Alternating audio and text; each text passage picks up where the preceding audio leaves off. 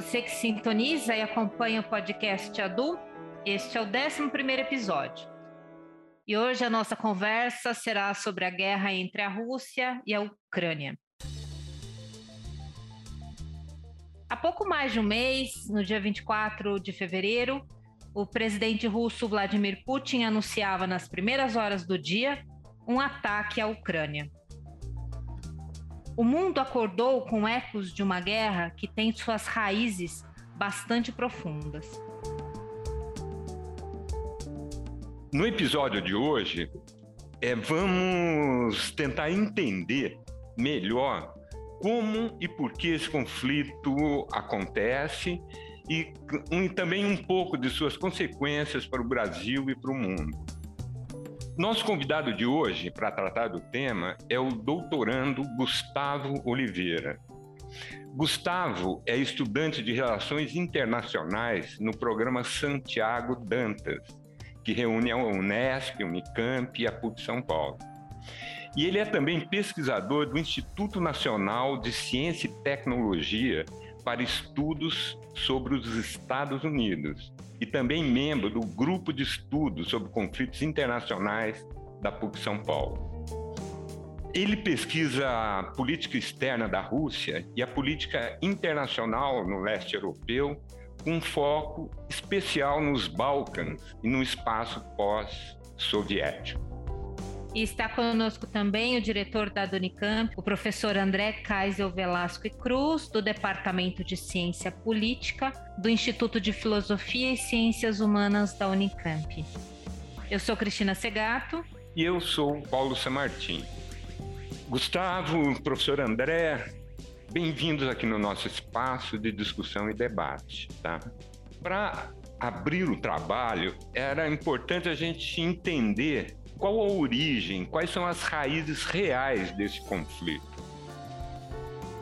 Olá, Paulo, Cristina, André, os ouvintes, prazer estar com vocês aqui. Bom, é um conflito que, como vocês falaram né, agora há pouco, ele tem raízes mais profundas né, do que essa crise que se iniciou agora no final de 2021 e se desdobrou agora na, na guerra, na invasão, nas operações militares da Rússia contra a Ucrânia. É, a questão principal que que, a meu ver, motiva todo esse conflito, tem a ver com a arquitetura de segurança na Europa no pós-Guerra Fria. Então, na, temos que pensar que na Guerra Fria, a Europa estava basicamente dividida em dois blocos. Havia os países neutros, é claro, mas havia dois grandes blocos geopolíticos. De um lado, o bloco ocidental, liderado pelos Estados Unidos, que incluía países da Europa Ocidental em torno da OTAN, que é uma aliança militar que era liderada pelos Estados Unidos, e que tinha a intenção de ter uma atuação defensiva contra uma eventual ameaça é, desses países é, do bloco socialista, liderados pela União Soviética, né, que na década de 50 criou o Pacto de Varsóvia. Então, esse quadro perdura durante toda a Guerra Fria, mas a Guerra Fria, como sabemos, ela acaba ali no, perdão, no final dos anos 80 e início dos anos 90, há uma transição. Esse sistema de divisão de blocos na Guerra Fria acaba. Então, surge a questão: o que é que vai acontecer com a OTAN, o que é que vai acontecer com o bloco socialista né, dos países que eram liderados pela União Soviética, né, e que depois vai se desmembrar, vai dar origem à Rússia e às outras né, 14 ex-repúblicas da União Soviética que se tornam países independentes. O que ocorre é o seguinte, é que a OTAN, mesmo que essa ameaça, né, que havia essa visão de uma ameaça soviética nos países ocidentais, mesmo consumista da União Soviética, a OTAN ela continua a existir e não só ela continua a existir, como ela se expande, né, ela absorve novos países, ex-países socialistas, e ela se expande também no sentido, digamos, qualitativo, ou seja, ela deixa de ser uma aliança é, mais defensiva e passa a ser uma aliança que tem uma atuação mais ofensiva, né, que atua fora do território dos seus países é, membros, ou seja, ela não, não se propõe mais somente a defender esses países de uma eventual ameaça. Então, a OTAN ela tem esse histórico, né, de ter uma, uma de ver a União Soviética primeiro como adversária e no pós-guerra fria ela se expande em direção às fronteiras da Rússia e ela absorve países do leste europeu que alguns deles eles tentam entrar na OTAN justamente porque esses países têm um histórico de tensões com a Rússia e viam a OTAN como uma espécie de seguro contra a Rússia. Isso, evidentemente, vai criar uma insegurança na Rússia, né? na medida em que essa aliança que tinha um histórico de ser ver a Rússia como adversária, ela continua a existir, né? mesmo no contexto do pós-Guerra Fria, ela se expande em direção ao território eh, da Rússia e ela incorpora alguns países que têm algum tipo de segurança, né? algumas tensões com a Rússia.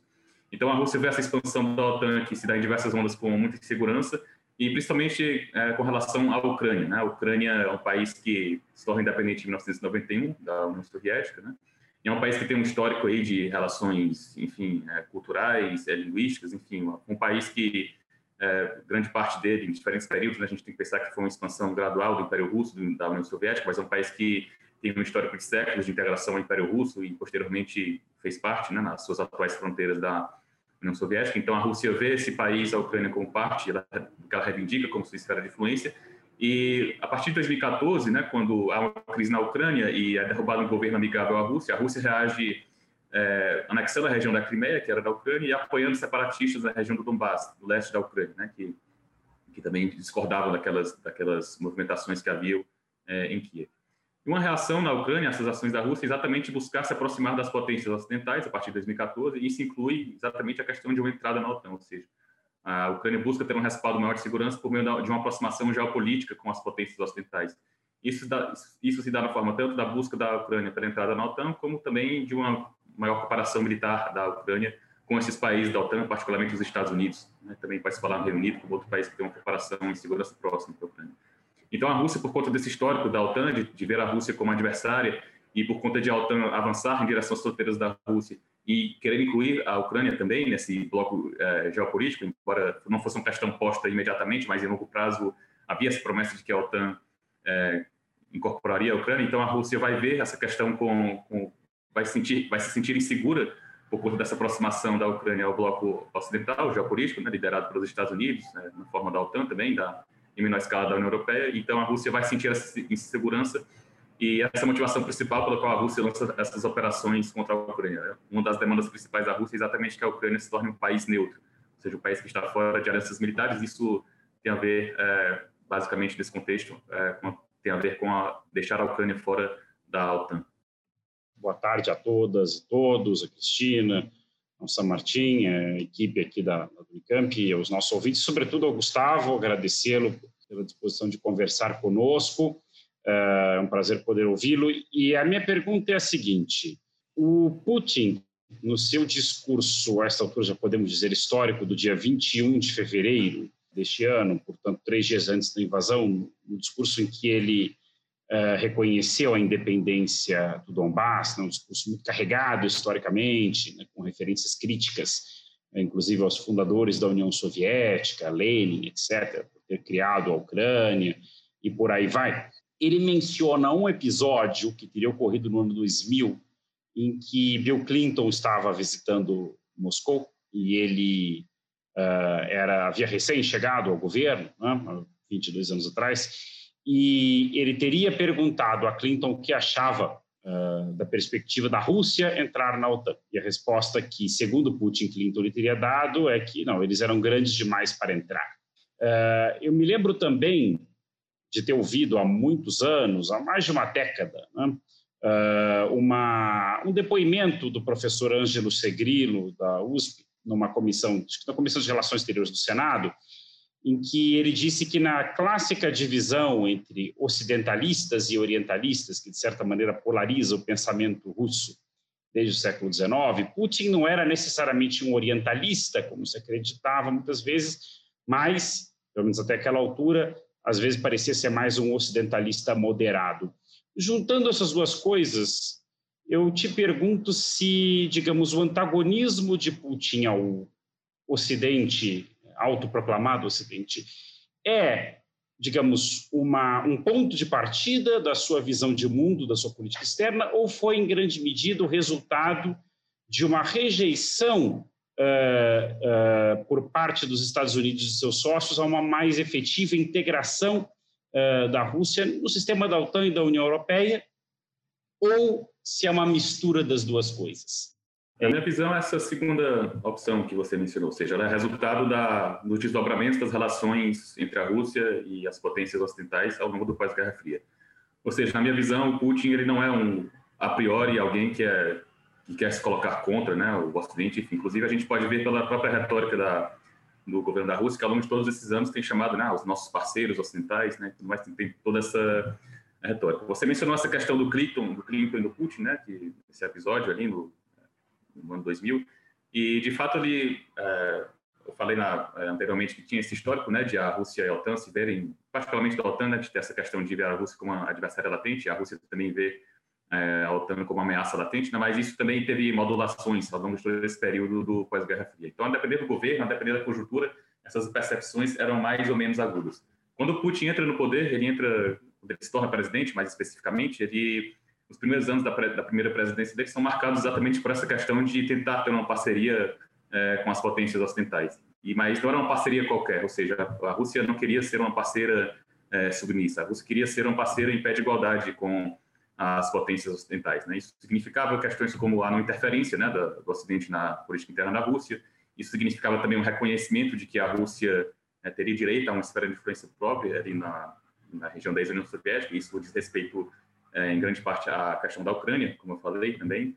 E e essas, essa questão de a Rússia buscar ter uma parceria em pé de igualdade, ela se, traduziu também em uma série de tentativas de acordo com a OTAN. Já no período Yeltsin, né, em 1997, Yeltsin foi o presidente da Rússia, Boris Yeltsin, entre 1991 e 1999, ele é um antecessor do Putin. E em 1997, no governo Yeltsin, já há um acordo entre a, entre a Rússia e a OTAN.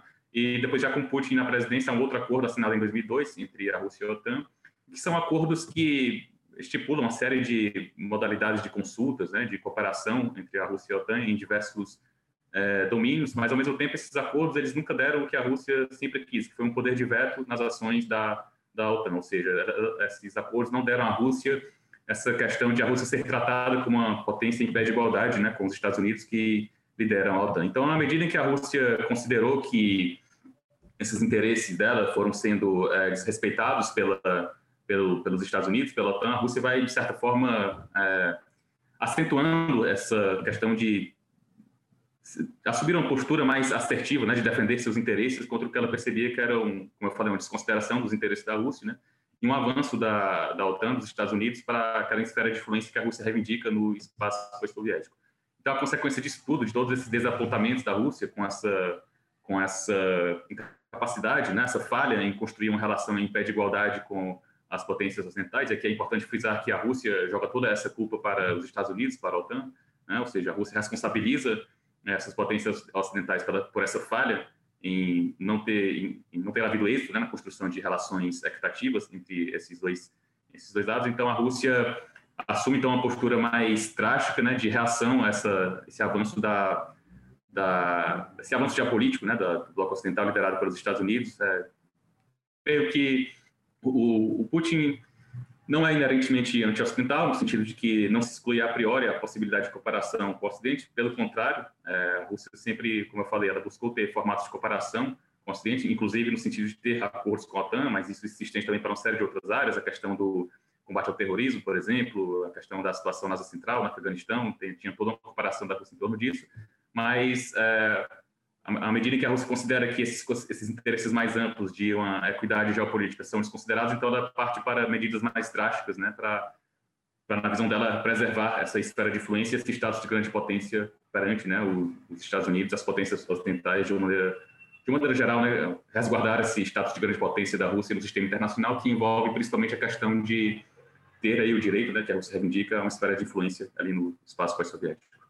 Eu queria enfatizar para os nossos ouvintes a importância do que o Gustavo acabou de, digamos, trazer, porque nos meios de comunicação hegemônicos, no assim chamado Ocidente e a sua esfera de influência, existe uma narrativa do Putin como uma espécie de avatar, uh, digamos, de uma caricatura muito comum na Guerra Fria, que era o chamado despotismo oriental. Stalin foi certamente o principal representante disso. É, e, enfim, dessa ideia de um, de um país expansionista e intrinsecamente inimigo uh, dos valores da democracia, etc., etc., da liberdade que caracterizam o Ocidente. Eu, eu não caracterizaria um Ocidente. Né? Sem entrar no mérito sobre a característica interna do regime do Putin, me parece que o seu caráter autoritário, centralizador, ao longo do tempo ficando cada vez mais evidente, mas a questão uh, aí me parece ser né, justamente a dessa, a dessa uh, criação desses estereótipos sobre a Rússia, né, como um outro, um espelho invertido do Ocidente, né, e como o Gustavo acabou de nos mostrar, as coisas são muito mais complexas. Uh, tanto no período da Guerra Fria como, enfim, sobretudo depois, né? E essa tentativa que efetivamente hoje houve por parte das elites russas pós-soviéticas, né, de integração uh, no, no sistema de segurança ocidental, porém, e acho que este é o ponto fundamental que ele nos traz, né, como um sócio em pé de igualdade. Isso os Estados Unidos nunca poderia, ou pelo menos nunca quis, aceitar. O que se discute muito, se coloca muito hoje nas análises internacionais, né, é a formação de um mundo multipolar, com exatamente outros, outros polos né, de influência global. Até que ponto, por exemplo, essas últimas ações da OTAN no leste europeu têm a ver com isso, com a tentativa de bloquear esse crescimento do mundo multipolar? Considero que tem uma associação é, muito próxima, né? se a gente considerar que toda essa expansão da, da OTAN da, é, ali na Europa, no pós-Guerra Fria, ela reflete também um triunfalismo ocidental que havia, né? no sentido de que os Estados Unidos, os países europeus ocidentais reivindicavam uma vitória é, na Guerra Fria, né, sobre sobre a União Soviética e o bloco de países que era que era liderado pela União Soviética. Então, se esses países foram vitoriosos, né, ocidentais, então faria sentido para eles é, expandir é, expandir-se né, no continente europeu e levar os frutos dessa vitória, digamos assim, para o restante é, do continente. E havia, de fato, assim, nas elites é, pós-Guerra Fria desses países da europeu um, um sentimento né, de que eles, deveriam fazer parte também desse, desse bloco vitorioso, se, é, se, a, após terem se liberado, na visão deles, né, desse domínio é, do bloco é, soviético. Então, é, toda a expansão da OTAN reflete um pouco desse, desse triunfalismo do, que havia do que se considerava o momento unipolar, né, ou seja, os Estados Unidos emergirem como a grande potência, a superpotência ali do período pós-Guerra Fria, que, portanto, poderia se estender geopoliticamente, aproveitando também das fraquezas que havia na Rússia naquele período dos anos 90 mas ao mesmo tempo observamos que nos anos 2000 a Rússia se fortalece muito, né, assim, economicamente, isso se traduz também numa, num fortalecimento do poderio é, militar da Rússia, uma atuação diplomática, política é, mais assertiva, e então a Rússia vai se contrapor de maneira mais é, de maneira mais assertiva a esse avanço geopolítico dos Estados Unidos da OTAN na, na Europa. É, a Rússia sempre se opôs, né, assim, a essa questão da expansão da OTAN. É bom frisar isso, que já no período Yeltsin, né, que é, inclusive eu considero que é muitas vezes estereotipado também, que é mostrado como um governo que era né, submisso ali aos Estados Unidos, é, tem um fundo de verdade no sentido que não era um país que busca, a Rússia no governo Yeltsin buscava mais uma ele era mais enfático no sentido de buscar uma parceria com, com os Estados Unidos, mas a Rússia, desde aquele período, ela já, já reivindicava né, a questão do espaço soviético como uma esfera de, uma esfera de influência, perdão, é, privilegiada da Rússia, né? O termo que eles costumam usar muito na Rússia, né? Esfera de interesses privilegiados ou o exterior próximo ali na região da ex-União Soviética.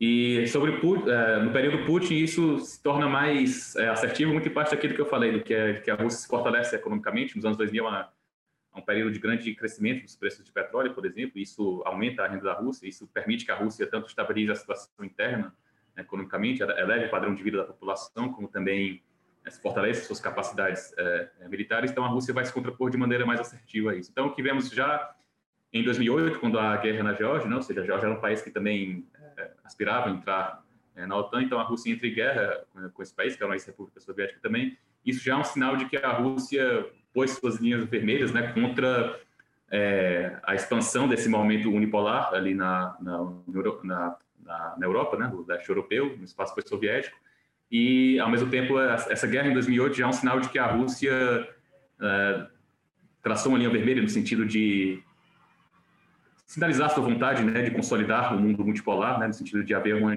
uma dispersão maior de poder para contrapor, para haver uma contraposição à influência global dos Estados Unidos. Em 2014, o conflito na Ucrânia, é claro que tem todos os elementos é, domésticos, na Geórgia podemos falar também das questões separatistas, né, mas analisando de uma maneira mais ampla, tanto o conflito de 2008 na Geórgia, como o conflito de 2014 na Ucrânia, né, que tem agora um desdobramento em 2022, são reflexos dessa tentativa da Rússia de traçar suas linhas vermelhas né, e, e reverter, de certa maneira, essa, essa busca que os Estados Unidos fizeram no pós-Guerra Fria de consolidar aquele, congelar aquele momento unipolar do início do pós-Guerra Fria. Então, a Rússia, ao fazer essas ações na Ucrânia, anteriormente na Geórgia, ela também sinaliza né, que o, ela está tentando, digamos assim, consolidar esse movimento direção a uma multipolarização do sistema internacional, que já se observa pelo próprio fortalecimento militar, econômico da Rússia, da China, por exemplo, mas por essas ações militares na, na, na Ucrânia e na Geórgia, a Rússia também busca exatamente consolidar essa multipolarização do sistema internacional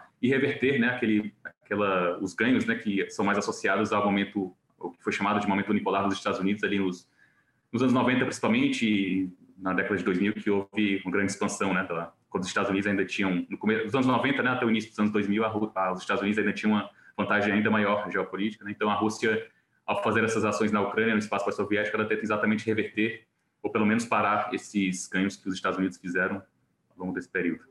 Eu queria aproveitar, então, Gustavo, e a gente olhar um pouco mais para a Ucrânia, né? esse país pós-soviético, que a rigor, sua existência como país independente, como você bem lembrou no começo, uh, tem pouco mais de 30 anos, né? e é um país mais complexo do que se costuma, do que se costuma entender, né? Uh, inclusive com uma população grande, né, significativa, uh, etnicamente, linguisticamente russa. Né? Então, eu queria que você falasse um pouco mais desse conflito de 2014, né, a partir do chamado Euromaidan, né, é, a queda do governo Yanukovych e essa, essa escalada né, que começou com a anexação da Crimeia e, o separatismo no Donbass e chega ao, aos dias de hoje. Quais são as divisões políticas né, dentro da Ucrânia, né, como elas se combinam com essas divisões étnico-culturais e qual foi o papel dos Estados Unidos também uh, na crise uh, do Euromaidan em 2014? Bom, a Ucrânia é um país que tem uma diversidade muito, muito grande, como o André falou, uma diversidade política e social muito grande, e isso tem a ver com as diferentes, as diferentes influências é, culturais, enfim, históricas que incidiram sobre a Ucrânia ao longo da história. É importante lembrar que a Ucrânia e a Rússia ela uma origem histórica em comum, né? o estado da Rússia, Havana, que era o estado medieval, que surge, tem seu auge ali mais ou menos no século IX, X, que era um estado que congregava aí, diversos é, principados no que hoje é Rússia, Ucrânia, Belarus, e ele tinha, esse estado tinha uma capital em Kiev, né, que é a atual capital é, da Rússia, então isso tudo, da, da Ucrânia, perdão, e toda então, tudo isso deu origem a uma mitologia né, de que a Ucrânia e a Rússia têm origens em comum. Isso é muito, é muito forte na Rússia. Mas, no século XIII, esse, esse estado ele é conquistado, né, finalmente, pelos mongóis. Então, há uma separação, digamos assim, da, do que viria a ser a Ucrânia e do que viria a ser a, a Rússia. Então, a Ucrânia vai, partes vão ficar sob mais, mais sob influência polonesa, outras partes né, vão, aí vão entrar outros impérios também nisso. E é mais é importante lembrar que no século XVII é, há uma parte do território da Ucrânia de hoje, né, que era um estado é, dos cossacos, ele é incorporado pelo Império Russo. E a partir desse momento, o Império Russo vai gradualmente né, incorporar mais territórios do que hoje a Ucrânia. Esse processo se completa no período da, da União Soviética. Né? Então, ao longo de todo esse processo, isso significa que houve uma maior influência cultural russa, né?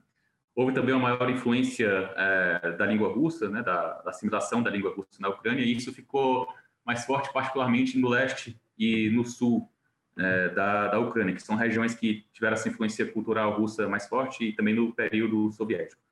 Por outro lado, temos o, se a gente dividir de maneira assim, eu falo isso de uma maneira bem grosso modo, né, porque é claro que há nuances em tudo isso e também vou falar um pouco disso. Então, no oeste da Ucrânia, que é uma, que é uma região que, onde a influência histórica russa incidiu de maneira é, menor em comparação com o leste e o sul, se fortaleceu nessa região um sentimento nacional ucraniano mais forte, né? um sentimento de, um, de, uma individualidade nacional ucraniana que era mais forte, que, portanto, buscava se separar da, da Rússia, né? e, enfim, da Polônia também, de, de construir uma Ucrânia é, independente. Então, se a gente analisar de uma maneira bem, é, grosso modo, como falei, há um oeste que é mais é, pró-ucraniano, usando entre aspas, né? E um leste e um sul que são menos pró-ucranianos, digamos assim, no sentido de que são regiões que são mais abertas a aceitar essa proximidade histórica com, com a Rússia, inclusive no sentido da língua. Mas quando a Ucrânia se torna é, um país independente, em 1991, essas duas visões sobre a Ucrânia elas vão, de certa maneira, ficar sempre em um embate é, latente. Né? Então, vai haver projetos políticos que vão tentar é, impor essa visão mais é, nacionalista, mais individualista da Ucrânia, isso inclui também, em um certo sentido, a promoção da língua ucraniana em detrimento da língua russa. E, por outro lado, há essa visão né, mais que busca uma maior proximidade com a Rússia e reconhece também uma maior proximidade com a Rússia, inclusive no sentido de é, não ser contrário né, a uma utilização mais, mais difundida da língua russa na Ucrânia. O que acontece em 2014, né, e agora eu entro lá na questão do Euromaidan, é que havia um governo do Viktor Yanukovych, é um, ele era um presidente, 2000, ele foi eleito em 2010, ele é originário da região de Donetsk, né, que é justamente no leste da Ucrânia, hoje é a capital da República Popular de Donetsk, né, que é a região separatista. É, é uma região que tem esse histórico de, é, de ser mais russófono, né, e, e, apesar de a maioria, é, pelo menos de acordo com o censo ucraniano de 2001, ser uma maioria que se autodeclarava etnicamente ucraniana, mas tinha essa visão né, mais difundida de proximidade com a Rússia e de uso da língua russa. Então, quando o Yanukovych é derrubado, e aí é importante lembrar que esses protestos que levam à derrubada de Yanukovych, eles tinham um, um, uma influência, né, um elemento importante desse nacionalismo ucraniano, que, é, que buscava um afastamento da Rússia e que tinha essa questão também de promover uma identidade particular. Esse, esses, esses, eventos que ocorreram em Kiev em 2014, eles são vistos por grande parte da população do leste da Ucrânia, né, no Donbass incluído, de maneira negativa, né? Eles viam como uma possibilidade de que haveria um governo que muita gente nessa região via como a possibilidade de haver um governo que, de alguma maneira, é, desrespeitaria as particularidades culturais dessa região. É, é, bom lembrar que o separatismo, de acordo com algumas pesquisas de opinião pública da época, não era a opção é, majoritária naquelas regiões, pelo contrário, que o que se detectava mais era o apoio a alguma forma de federalismo, alguma forma de descentralização de poder, mas havia uma, uma lealdade, digamos assim, majoritária à noção de um Estado ucraniano independente, e separatistas eram minoritários, mas conseguiram se organizar e também, contando com o apoio da Rússia em diversas etapas aí do conflito armado, conseguiram é, estabelecer né, a, as repúblicas populares de Donetsk e Luhansk ali naquela região por meio da luta armada, né, de certa forma em retaliação ao que eles percebiam como a chegada de um governo nacionalista em Kiev, que seria que poderia desrespeitar né, as particularidades é, culturais e linguísticas daquela região. Gustavo, como é que esse conflito, essa guerra, afeta a economia global e principalmente a economia brasileira? Do ponto de vista da economia brasileira, já vemos efeitos bem evidentes né, na questão do preço dos combustíveis, por exemplo, é, gasolina por conta do aumento do preço do petróleo, né, essa instabilidade toda com relação ao conflito na Ucrânia. E é bom lembrar que a Rússia é uma grande exportadora de, de, de petróleo, por Então, toda essa estabilidade dos mercados é, conduziu, nos, é, desde que começou esse conflito, a uma elevação dos preços né, internacionais do petróleo. Isso se traduziu aqui no Brasil também, como vimos, é, não, elevação dos preços de combustíveis. Podemos falar também na questão dos, da setor alimentício, setor agrícola. O Brasil tem uma proximidade com a Rússia na pauta econômica, eu falo, né, no sentido principalmente da a Rússia é uma grande fornecedora de, de fertilizantes né, para os produtores agrícolas é, brasileiros. Então, na medida em que a guerra, né, tudo isso, as sanções também, elas levam a, elas prejudicam né, as cadeias de fornecimento, eh, as cadeias de produção globais, e isso pode afetar também essas articulações econômicas que existem entre o setor agrícola brasileiro né, e os fornecedores russos, isso, portanto, pode eventualmente se traduzir aí em alguma tipo de restrição à oferta que há no Brasil, algum tipo de elevação é, de preços, algo que também se estende globalmente, né, porque tanto Rússia e Ucrânia são grandes exportadores de é, de alimentos, né, de, de, grãos, por exemplo. Então, há a possibilidade de surgir esse efeito também. E de uma maneira mais, é, mais ampla, podemos falar também na questão das, não só do setor agrícola, mas na questão das possibilidades de relações econômicas com a Rússia é, como um todo, né? Assim, de, na medida em que essas ações, essas sanções é, restringem a capacidade de instituições, empresas russas terem relações econômicas é, com outros países, enfim, com outras empresas, é, estrangeiras, isso pode também afetar as possibilidades de empresas, instituições brasileiras manterem algum tipo de relação com instituições, é, empresas é, russas. Então, para o Brasil esse, existem esses, esses efeitos já evidentes, uns mais, uns mais já mais visíveis, outros já ainda se desenham, né? ainda não, ainda não é não é 100% certo como é que vai se refletir no Brasil, mas são tendências que se observam no Brasil e se observam, mas se observam também de maneira mais ampla no, na economia internacional. Os preços de gás na Europa também é, se elevaram bastante, né? os preços, como eu falei, os preços internacionais do petróleo. E existe também uma grande preocupação por essa questão dos alimentos em nível internacional. Né? Como eu falei, a Rússia e a Ucrânia são grandes exportadoras é, de alimentos, de grãos, por exemplo, e à medida em que a guerra afeta assim, as possibilidades de provisão dessa oferta, isso pode incidir também na, na no fornecimento internacional né, de diversos gêneros alimentícios e também na falando em outros setores também, setores financeiros, enfim, outras empresas que podem ver seus laços econômicos restritos com a Rússia por conta dessa questão das, das sanções. E óbvio que isso também vai gerar uma série de estímulos, talvez, para uma rearticulação das instituições econômicas internacionais. Ou seja, a Rússia, por exemplo, é de se esperar que ela vá tentar exatamente é, fugir dessa dependência né, dos esquemas econômicos internacionais que eram mais dependentes do dólar, por exemplo, né, dos esquemas comerciais que eram mais dependentes, digamos assim, de uma certa é, liderança dos Estados Unidos. Então, é de se esperar que a Rússia e outros países, a China também, por exemplo, é, construam outros arranjos é, de cooperação econômica, tanto bilaterais quanto multilaterais, né, que de certa maneira, pode, podem conduzir a uma reestruturação da arquitetura econômica internacional. Mas acredito que ainda é cedo para pensar em efeitos de longo prazo nesse sentido, mas já alguns estímulos, né, já alguns, uh, alguns fatores já estão postos para haver reflexões nesse sentido. Uma questão que eu ia fazer, o, o, o, Gustavo já respondeu agora no final, que é a questão dos efeitos de longo prazo. Eu concordo com ele que ainda é muito cedo para, para se ter uma, uma, um diagnóstico a respeito. Né? Mas é muito interessante, eu andei lendo, por exemplo, sobre a posição da Índia. Pouco se fala aqui no Brasil, né? É, se passa uma ideia de que o mundo está contra a Rússia, a Rússia contra o mundo. Né? É, e, bom, China e Índia né, não só se abstiveram de condenar a Rússia na ONU, como se recusam a cumprir as sanções. Né? No caso, China e Índia respondem por uh, ah, 2 bilhões e meio dos 7 bilhões de seres humanos. Não, enfim, esse mundo me parece um pouco menor do que às vezes se supõe. E justamente eu queria uh, falar um pouco dessa, perguntar para o Gustavo um pouco dessa complexidade. No caso da Índia também, é um grande comprador de fertilizantes e de armas, inclusive de petróleo, de fertilizantes e de armas da Rússia, inclusive pelas tensões que a Índia tem de fronteira com a China. Né? Mas os indianos consideram que é contra o seu interesse nacional, digamos, aderir a esse bloqueio. Né? Então, pensando, digamos, na perspectiva de um mundo multipolar, né, é, ainda que seja difícil pensar em, em diagnósticos mais de longo prazo, né, qual será, qual, qual você imagina que seja a efetividade dessas sanções e as suas eventuais consequências indesejadas, inclusive para os que as aplicam, porque, por exemplo, os Estados Unidos pode não depender de petróleo russo, mas a Alemanha depende de gás russo. Então, há muito tempo no establishment da comunidade de relações internacionais, inteligência nos Estados Unidos, se discute a efetividade ou não das políticas de sanções. Né? Uma coisa é aplicar sanções a Cuba, à Venezuela ou ao Iraque, outra coisa é aplicar à Rússia. Será que essa política de sanções está chegando ao seu limite?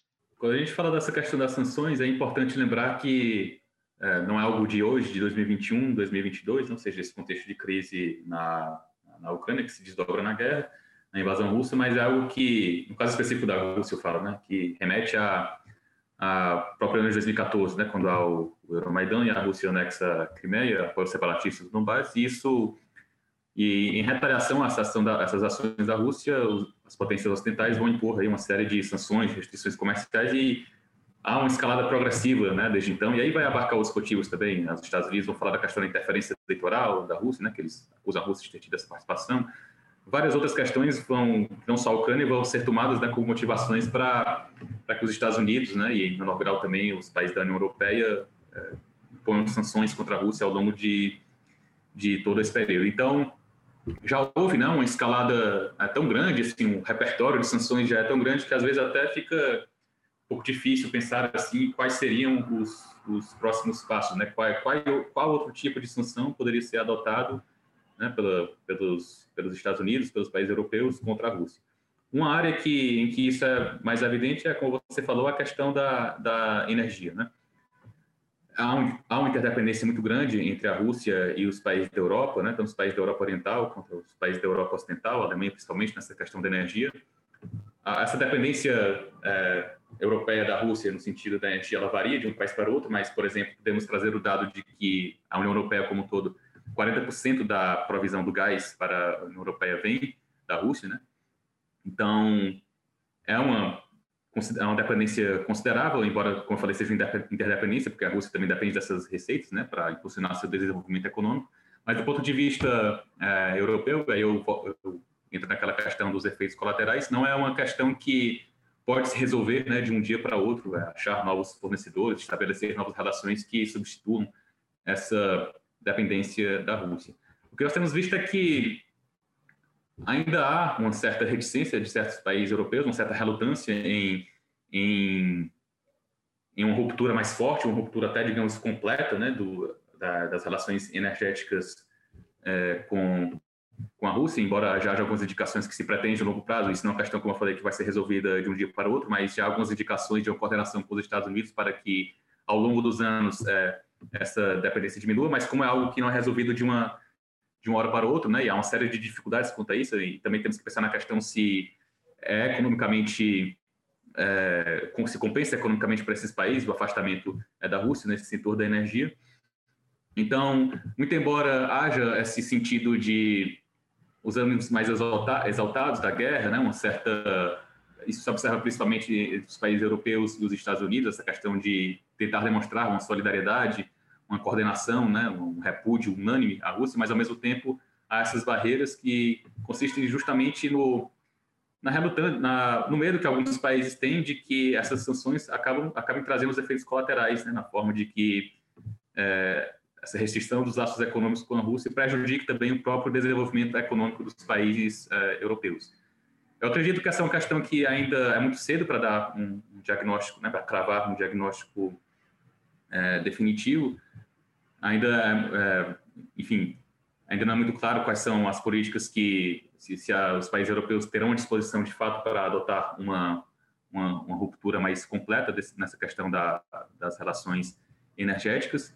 Mas é, o que se desenha é que, independente do, do, do, do, conflito na Ucrânia, eu creio que haverá aí uma deve haver aí uma movimentação no sentido de diversificação das fontes é, de, de energia da Europa, né, em direção a uma diminuição da, da dependência da Rússia, mas no curto prazo creio que haverá ainda, deve haver uma certa relutância em, em uma ruptura completa, justamente porque alguns países europeus eles veem que é inviável uma ruptura é muito forte no curto prazo que nesse sentido poderia afetar negativamente as, a própria economia desses países. Bom, é, nós chegamos ao final do nosso episódio. Queria deixar aqui à disposição é, para a consideração final do professor André e do Gustavo. Agradeço o convite, foi um prazer falar com vocês. Um abraço. Eu também gostaria de agradecer ao Gustavo por ter compartilhado né, os seus conhecimentos né, nessa tarde conosco. Como foi dito no começo do programa, o Gustavo é um especialista no, no, no, assunto e, como vocês puderam ver, conhece muito bem o leste europeu. Né? Uh, e acho que essa foi uma, uma, uma, bela contribuição para os ouvintes do nosso podcast, no sentido de buscar uma visão mais matizada de um tema tão complexo, porque no momento de uma guerra, tanto de um lado como de outro, as máquinas de propaganda enfim, a fun des começam a funcionar, né? e é muito difícil que, o, né, que a que a maioria de nós, né, que não somos especialistas no assunto, consiga se nortear uh, nessa guerra de informações. Eu acho que o Gustavo nos deu uma, uma bela contribuição hoje à tarde. Espero que essa seja a primeira de outras parcerias, né? não só com a do Unicamp, mas lá no FISH, porque nós mais do que nunca precisamos de pessoas como ele, conheçam a fundo o, um tema como esse tão importante para entender os rumos desse mundo em transformação no qual vivemos. Obrigado.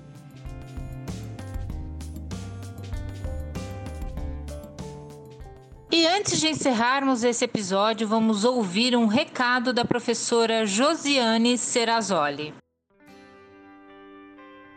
Olá, eu sou Josiane Serrazoli, professora no Departamento de História do IFCH e queria registrar meu alô especial para você, colega da Unicamp.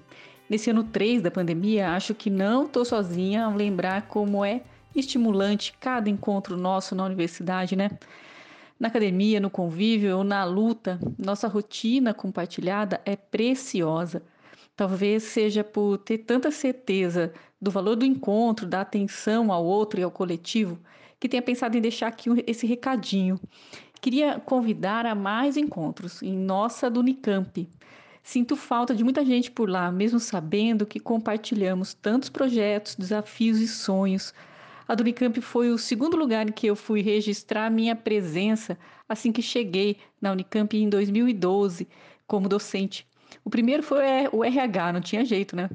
Acho que nem pensei nisso na época, mas é, vendo hoje, sinto que a Unicamp é aquele lugar em que tenho sempre a certeza de estar ao lado de alguém que compartilha comigo a vontade e o sonho de uma universidade que possa se desenvolver plenamente, estimulando o melhor em cada pessoa. Sabe quando você olha para o lado, vê alguém muito mais experiente que você, olha para o outro e nota aquela vivacidade de quem acabou de chegar e todo mundo doando o melhor de si para construir esse sonho? É, eu me sinto parte dessa universidade inquieta que ousa sonhar uma sociedade melhor sempre que chego ali. E quem mais abriria uma janelinha aqui no meio do podcast para um recadinho como esse, né? Valeu, Adunicamp. Seguimos. No mais, fica o convite para uma conversa boa e franca sobre nossos sonhos. Até breve. Encerramos aqui o episódio 11 do podcast Adu e hoje nós falamos sobre o conflito, a guerra Rússia-Ucrânia. Agradecemos a participação dos nossos convidados, André Kaisel e Gustavo Oliveira. Siga nossas redes sociais, nosso site e fique por dentro dos temas que serão abordados nos próximos episódios do podcast Adu. Até lá!